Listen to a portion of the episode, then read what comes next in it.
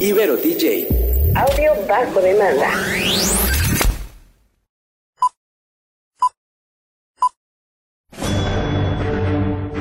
Una charla con amigos sobre los acontecimientos cinematográficos lo puedes encontrar aquí en La Esquina del Cine.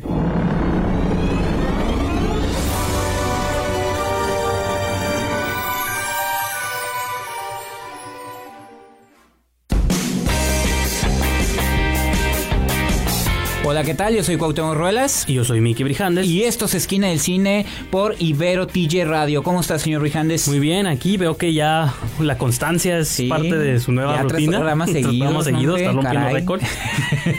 Después de qué, dos semanas, ¿no? Sí, Debe dos, una, dos, no me acuerdo. Dos. Pero sí, este, pues mucho gusto que esté aquí con nosotros y poder El platicar. gusto es mío. Poder platicar. De, de hecho, este programa vamos a hacer algo un tanto distinto. Usualmente hablamos de tres películas. Ajá. Esta vez vamos a hablarlo nomás de dos porque creemos que son son de las que están perfilando bastante para los Oscars, ¿no? Del Los 2019. Oscariables. Del 2019, 2018. No sé si es el año anterior o el que sigue, ¿no? Pero De, no, en 2019 se, se premia lo de consi- 2018. Ajá, pero no sé si se llaman 18 o 19 porque Ajá. a veces los llaman de uno en otro.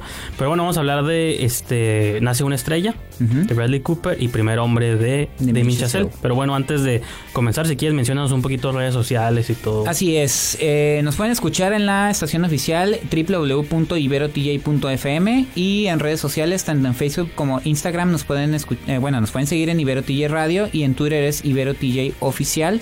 Y antes de continuar, también le queremos agradecer a nuestra productora Yajaira Escobedo, que siempre está al tanto para que este show llegue a ustedes. Así es, corrigiéndonos cuando nos equivocamos. Así ¿no? es. Y marcándonos y Claro. golpeando la ventana de que ya párenle. Claro, este, pero bueno, entonces te parece, Gautemo, si hacemos una pequeña pausa y arrancamos con este gran show. Así es.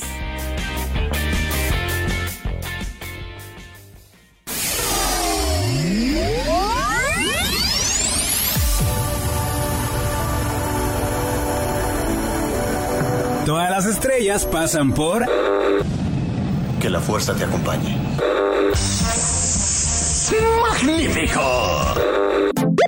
La Esquina del Cine.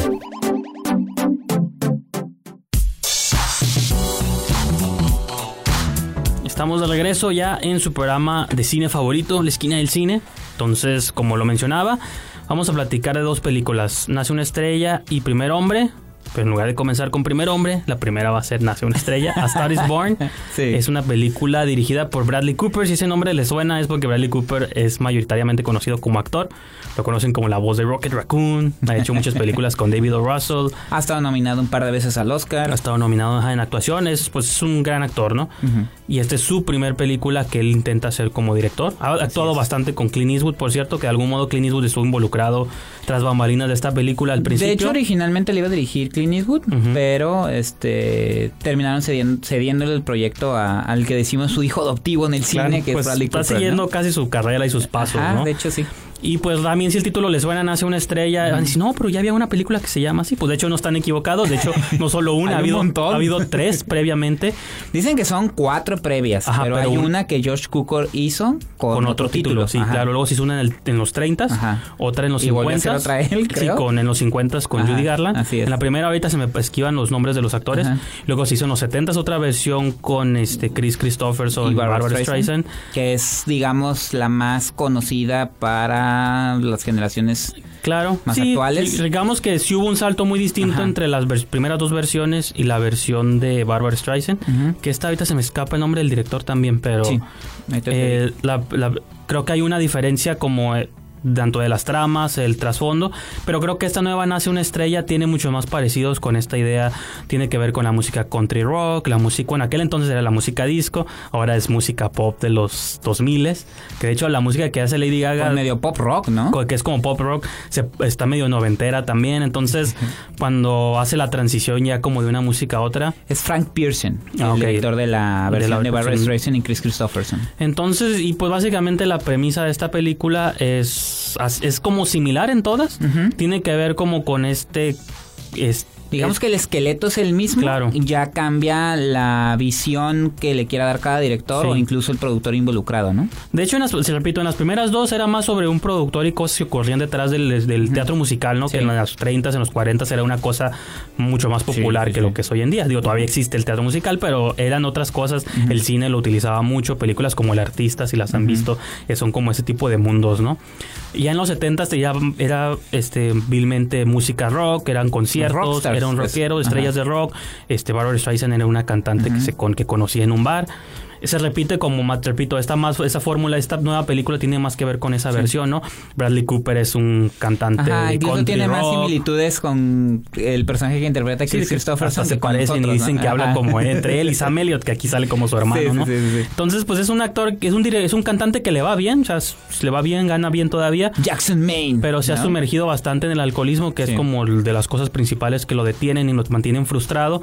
Pero cuando conoce a Lady Gaga en un cabaret, en un bar, cantando una canción que de hecho vamos a escuchar en este programa, pues le da como nueva vida no solo a él, se le ocurre como incorporarla a la carrera, o sea, para que como nuevos duetos o cosas que pueden hacer juntos.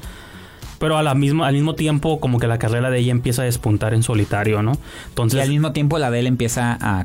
a declinar, sobre todo ajá. por la cuestión del alcoholismo, ¿no? Y unos demonios Claro. personales que carga ahí, ¿no? Y pues no sé, digo, si quieras también tú comentar ahorita algo sobre todo Bueno, esto. este, te digo, lo que acabas de mencionar a mí se me hizo muy interesante cuando escuché por primera vez que se iba a hacer este proyecto.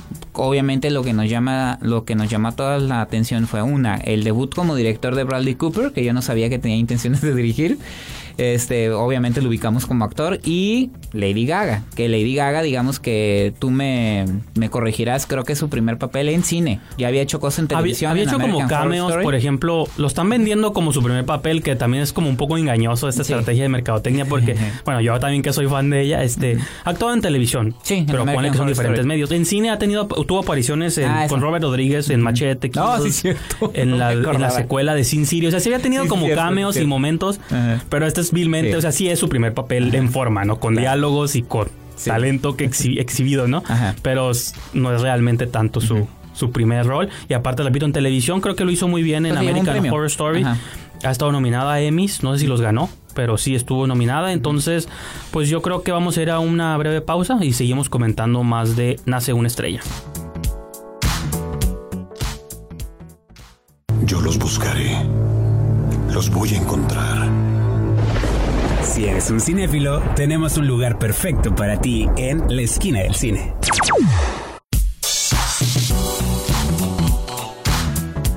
Estamos de regreso aquí en Esquina del Cine. Entonces, Cuauhtémoc, continuamos hablando de Nace una estrella. Pues yo no voy a negar que la película me encantó. Este. Fíjate que curiosamente lo que yo esperaba que me iba a entregar, me lo entregó. Creo que es una película que cumple y cumple con creces. Yo lo mencioné en redes sociales, es un extraordinario, extraordinario drama romántico al estilo hollywoodense. Y eso es lo que me gusta de la película de Bradley Cooper, que no niegan su formato Hollywood, Pero sí para unos nuevos tiempos, ¿no? Realmente Ajá. se ve que ya es de la Sí, pero es un generación. romance intenso. La generación Ajá. millennial, ¿no? Que tienen como mucho con Primer Hombre que vamos a hablar después. Claro. De que ya son romances o aventuras espaciales, en el caso de la siguiente película, para una nueva generación, Sí. con otras sensibilidades, hasta la manera en que se presenta como el hombre, por así Sí. decirlo. Ah, Platicamos un poquito de que en los setentas se veía como cierto desprecio, rudeza. Aquí está, es un buen, es buena onda, Bradley Cooper, comprensivo, Pero que son como que, más de. que fuera de eso y de que es un romance, creo que lo que le da eh, la, la resalta de la producción es las actuaciones de Bradley Cooper, Lady Gaga. Tal vez exceden algunas partes, como dices tú, a lo mejor el personaje de él lo hace un poquito más buena onda, pero siento que es porque se nota el, el- el- el- el amor que tiene, no tanto por la película en sí, sino por el proyecto que tiene Claro. bajo, sus, eh, bajo su brazo Bradley Cooper. Siento que lo abraza totalmente. Creo que Lady Gaga, y tú lo mencionaste también en redes, creo que le va bien el personaje. Creo que hay algo de ella también que lo Sí, lo- sobre que lo todo cuando hace su transición. O sea. Lady Gaga crece en Nueva York, Ajá. de la clásica chica que soñaba con ser famosa, cuando realmente llega a la fama se construyó como una artista visual plástica, pues, ¿no? De que se tenía que usar vestuarios y maquillajes y cosas raras. Para llamar la atención, por así decirlo, pero después de 10 años de hacer lo mismo, como que dicen, no, ya estuvo de esto, quiero que conozcan a la Lady Gaga real y creo que hasta ahorita la estamos conociendo, Claro. pues, ¿no? Y te digo, y esa parte me gustó mucho. Y, y también, digo, mucho se dice, digo, son, ya mencionamos ahorita, son más de cuatro versiones, si contamos la que hizo George Cukor con otro título. Pero creo que eh, también cada una, y creo que hay hasta un diálogo en la película que dicen las versiones es dependiendo del estilo que tú le des, ¿no? Claro. Entonces creo que Bradley Cooper, y me llegué a enterar que eh, las eh, casi todo pasa también en las otras películas. Hay un hay una premiación donde sucede algo, la, la entrada por primera vez al escenario con, con el protagonista también, pero creo, o escuché, si no me equivoco, tú me también ahí me puedes corregir que, que llegaste a ver las otras versiones más recientes. Eh, creo que la subtrama del hermano, y tú mencionaste Sam Elliott, Así es agregada. aquí. eso es agregado y creo que eso le da un plus a la historia y la presencia de Sam Elliott eh, como No, el y tiene- hermano creo que, que, que es muy fuerte. Tiene un digo. reparto, en general tiene un reparto secundario muy interesante. Sam Elliott, sale Sí. Andrew Dice Clay, el comediante como el papá Ajá. de Lady Gaga, sale David, Dave Chappelle, Chappelle, ajá, en una pequeña escena, pero, Pero muy- muy muy contundente y de algún modo te refleja como en el estado en el que, por el que está pasando Bradley Cooper, ¿no? Yo mencionaba que mi breve queja es que siento que él se pone muy al centro y al frente de la película. Yo sé que es dirigida por él, actuada por él, pero o escrita porque ya le dan también escrita, crédito de co-guionista. Para mí entonces- hubiera sido más interesante que se hubiera enfocado en la carrera, eh, cómo iba ascendiendo Lady Gaga. Simplemente eran como para mí viñetas de que ahora estás nominada a los Grammys, ahora vas a salir en Saturday Night Live y ahora vas a salir acá. Pero ¿cómo está pasando todo esto? Pues di- desmenúzalo bien. Pero esas son, es como una mínima queja, ¿no? Que creo que vamos a entrar en común con la siguiente película, que tú Sí, tienes unos detalles. al revés. Pero en ningún momento estamos diciendo, o al menos yo no estoy diciendo que Ajá. es una mala movie. Me gustó la, la manera en que la... Y las dos, fíjate, o sea, aunque son muy diferentes géneros, se ma- las dos caen en el recurso del close-up, de la toma cerrada, muchas caras, muchos muchos Sí. momentos como centrados en los rostros. Cámara en- Ah, al hombro también Muy cámaras al hombro. sí. Ah, No hay tantos panorámicos como uno pensaría en una movie espacial o en una movie de conciertos, Ajá. porque no hay tomas tan abiertas. Sí, las hay, obviamente, pero son muy poquitos y es porque Bradley Cooper, digo, ha tenido buenos maestros desde Clint Eastwood, David O. Russell. Sí. Digo, estoy los primeros dos que se me ocurren, pero vean su filmografía. Grandes, pero han pues. tenido, este, ha trabajado con muchos buenos directores, entonces sí entiendo que esta hormiga de querer dirigir y querer hacer cosas está ahí y creo que para hacer su primer esfuerzo Sí. toda esta escuela que traía es como un Ben Affleck, sus actores Pero que le entraron que- a la dirección, pero ya traían una escuela previa, Que pues, qué ¿no? curioso que lo, lo escuché hace un par de días, ah, un argumento que tú habías dado y que preguntan, dice, ahora falta nada más ver cómo va la carrera de Bradley Cooper. ¿Es un one hit wonder? O real, y dijeron así, ¿eh? O realmente puede ser el sucesor de Clint Eastwood. O sea, lo compara. Dicen que su estilo claro. es más cercano al de Clint Eastwood que a otros directores con los que ha trabajado. Entonces, Sí, pues digo, Clint Eastwood ya se está quedando ahorita como en que viene con una nueva película el próximo año, Sí. digo, o este año, creo, a finales Sí, de es este, este año. año. Se quedó ya como estancado en un cierto tipo de cine, este, muy tirado No a, lo importa, a hacer lo que quiera. a lo político. Bradley Cooper habrá que ver Ajá. qué hace. De hecho, la relación de esta película es que Clint Eastwood dirigió Space Cowboy, ¿se acuerdan? Una película de vaqueros espaciales. Pero bueno, vámonos a nuestro segmento musical, que hablando de, estábamos hablando de eh, Lady Gaga. Nace una estrella. Entonces vamos a escuchar un track de esa película. No es el de Shallows, porque se lo pueden escuchar en todas las estaciones o en Spotify, en todos lados. Eh, pero es de la película que es, de hecho, la canción con la que Bradley Cooper la conoce en el cabaret. Es cabaret drag, ¿no? Que está cantando ella. Y la canción es un cover de La vida en rosa, de Edith Piaf. Entonces, pues es la canción con la que Lady Gaga nos enamora a todos, ¿no? Cuando aparece en pantalla. Así que vámonos con esa canción y continuamos de esquina del cine.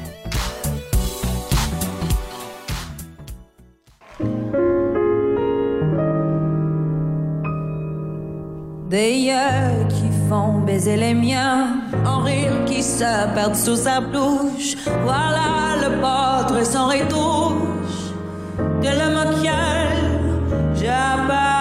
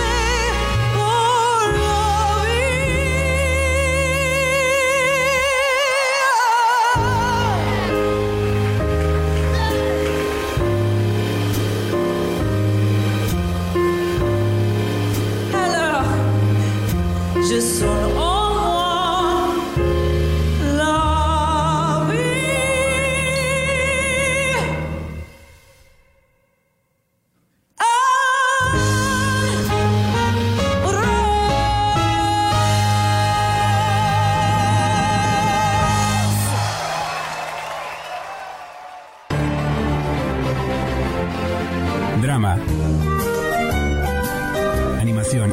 Y música. Una crítica constructiva desde la esquina del cine.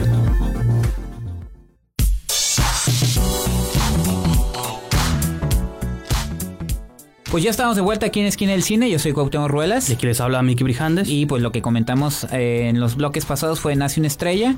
Y ahora viene eh, la siguiente reseña que... Hablando de estrellas. Ah, hablando de estrellas. Esto, esto es ya eh, relacionado con el espacio.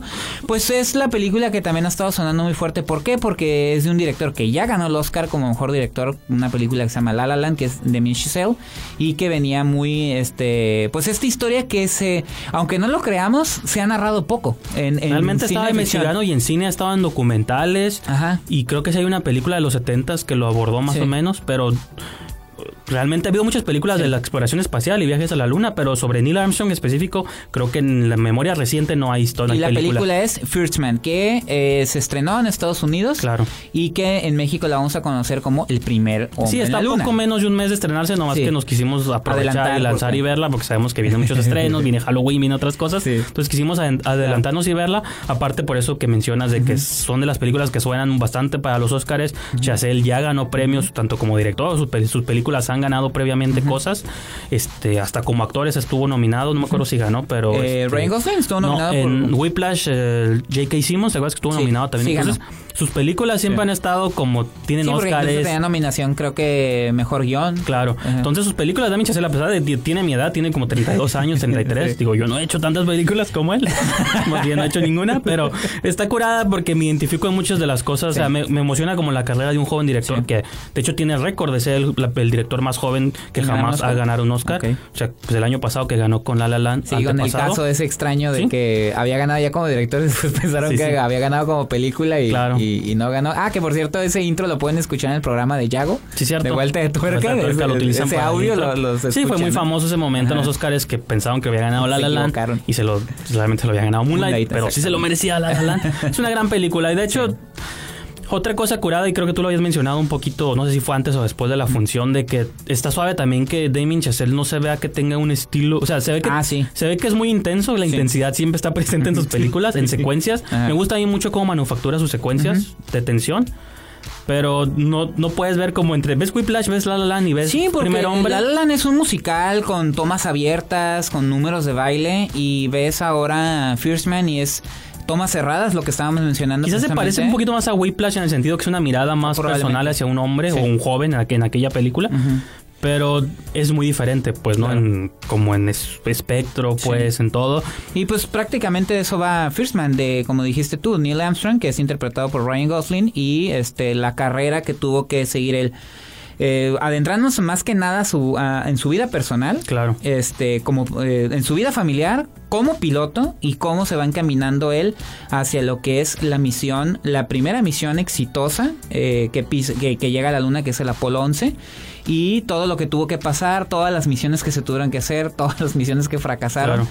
Y más que nada sobre, sobre él, ¿no? Sobre, sí, todo sobre- es sobre ajá. la perspectiva de Neil Armstrong, Ajá. pues, ¿no? Que puede ser lo que divida o no audiencias, ¿no? A lo mejor ahorita tú comentas un poquito Sí. más al respecto, pero desde que comienza, comienzas con él en su... Bueno, comienzas en, tú, en las primeras pruebas que él hacía como piloto. Digo, muy no- padre esa nosotros no somos ¿eh? expertos en la exploración lunar o Sí, en la claro. exploración espacial, pero pueden ver la historia en el sentido de que hubo muchas pruebas antes de ir a la luna. No solo de viajes hacia la luna, sino para cruzar la atmósfera, cruzar el Sí, ozono primero luego mantenerte unos cuantos días en, la- en el planeta, o sea, alrededor del planeta. Hay un par de películas que de hecho yo tuve chance de ver el fin de semana, que es The Right Stuff, que no sé cómo se llama en español, pero Eh. sale como Unidos en la Gloria o algo así, Sí, un nombre sí. medio raro. Este, y también Apolo 13, ¿no? Que abordan un poquito esas exploraciones, pero una fue antes de poder llegar a la luna y Apolo 13 es una vez que ya se hizo el viaje a la luna, el Apolo 13 era un intento después Una de misión hacerlo, fallida, al de- entonces, el punto es que estas son historias como aledañas que te ayudan a como entender un poquito, pero Y incluso comparte personajes. Sí, comparten muchos personajes. Hay actores, o sea, diferentes actores que interpretan el mismo personaje, como el líder, el presidente de la NASA, por así decirlo. Pues es, es- obviamente es un personaje importante en las tres películas, Claro. pero en cada película lo interpretan diferentes actores. Creo que aquí es Kyle Chandler el que lo interpreta. Entonces el punto es de que son, aquí como dices tú, está muy, muy centrado obvio, en la mirada de, de Neil Armstrong. Empieza Ajá. con su familia, tiene una pérdida familiar Muy muy, importante. importante, muy importante a temprana, temprano en la película. Digo, pues no puede ser. Siendo esto- un hombre muy joven. no también. puede ser esto spoiler, es parte de la Sí. trama, pero este, ¿te parece si vamos a una pausa? Sí, sí, de la historia aparte. vamos a una pequeña pausa y continuamos más de primer hombre.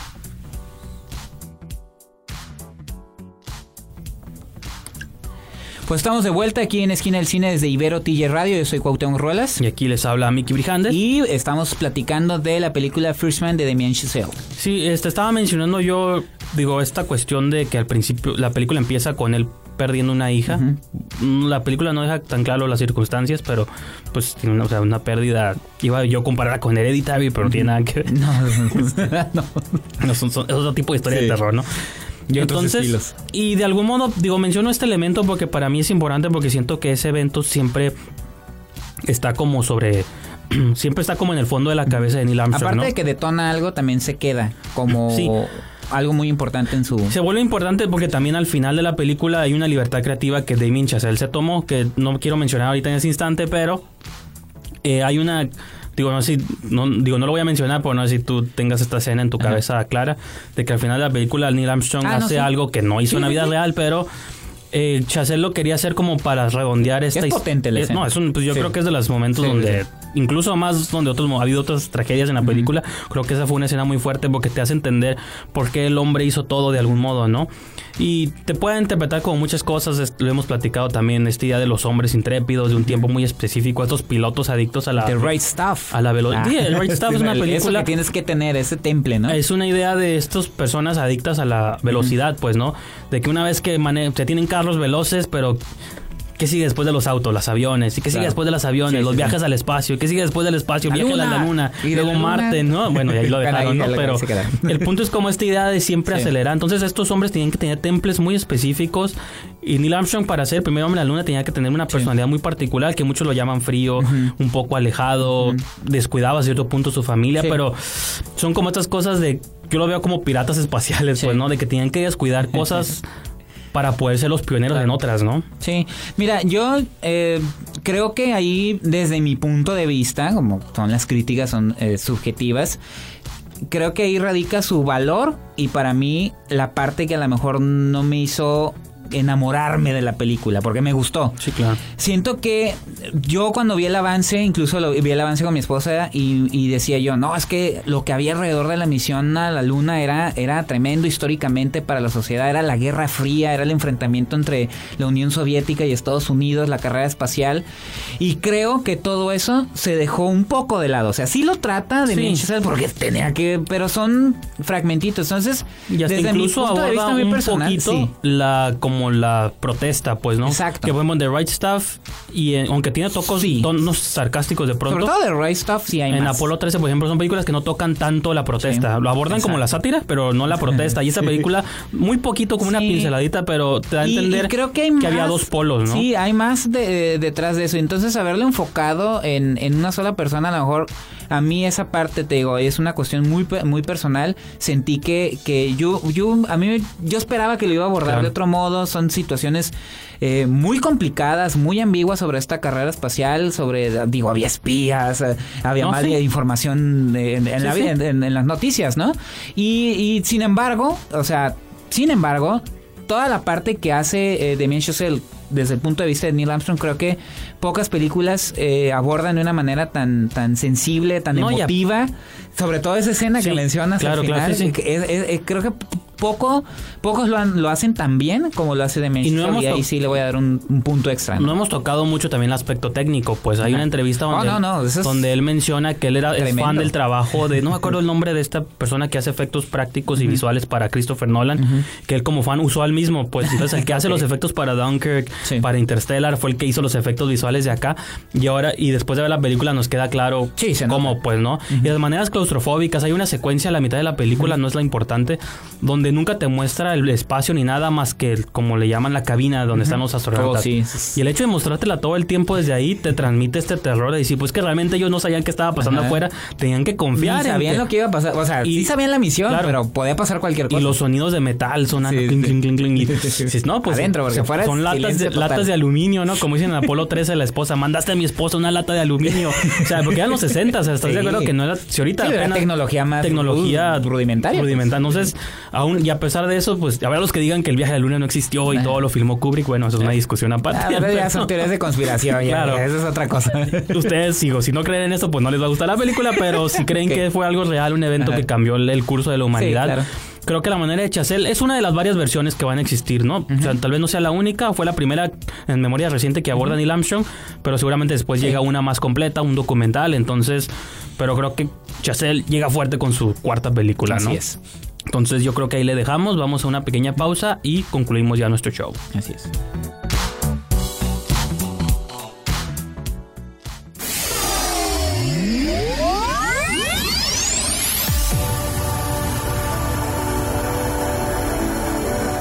Todas las estrellas pasan por Que la fuerza te acompañe.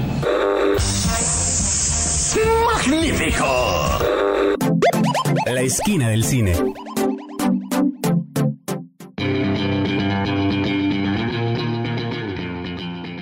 Ya estamos de regreso aquí en su programa Esquina del Cine. Yo soy Miki Brijandes. Yo soy Cuauhtémoc Ruelas. Entonces, pues, estas dos grandes películas que comentamos en el programa. Muy recomendable. Espero que las vean cuando puedan y pues que sigan su carrera camino a los Oscars. Así ¿no? es. Que conforme se acerca la fecha vamos a tratar de hacer aquí especiales. y Exactamente. Comentarios. Siempre los hacemos, ¿no? Sí, y creo que esas son las que se perfilan de manera más clara. Sí, creo. sí. Y posiblemente se lleven. Esta, se- este, primer hombre puede que se lleve muchas cosas técnicas Ajá. y, Y- la otra musicales y de actuaciones, ¿no? Pero bueno. Pero pues antes de despedirnos hay que recordarles a nuestros radioescuchas nuestra estación oficial que es www.iberotj.fm.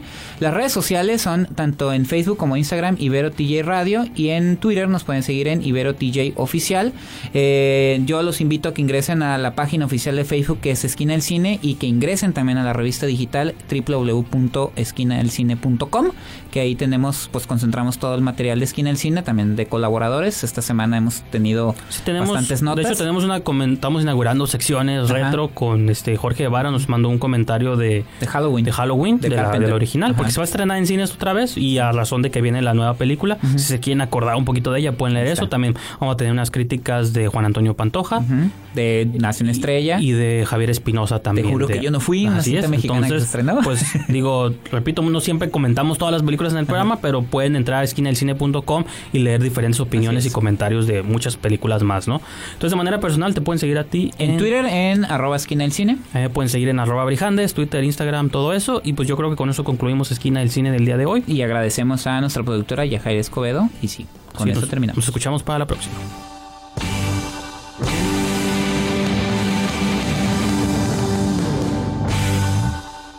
Corte y queda. Nos escuchamos en la próxima emisión aquí en la esquina del cine, solo por Ibero TJ.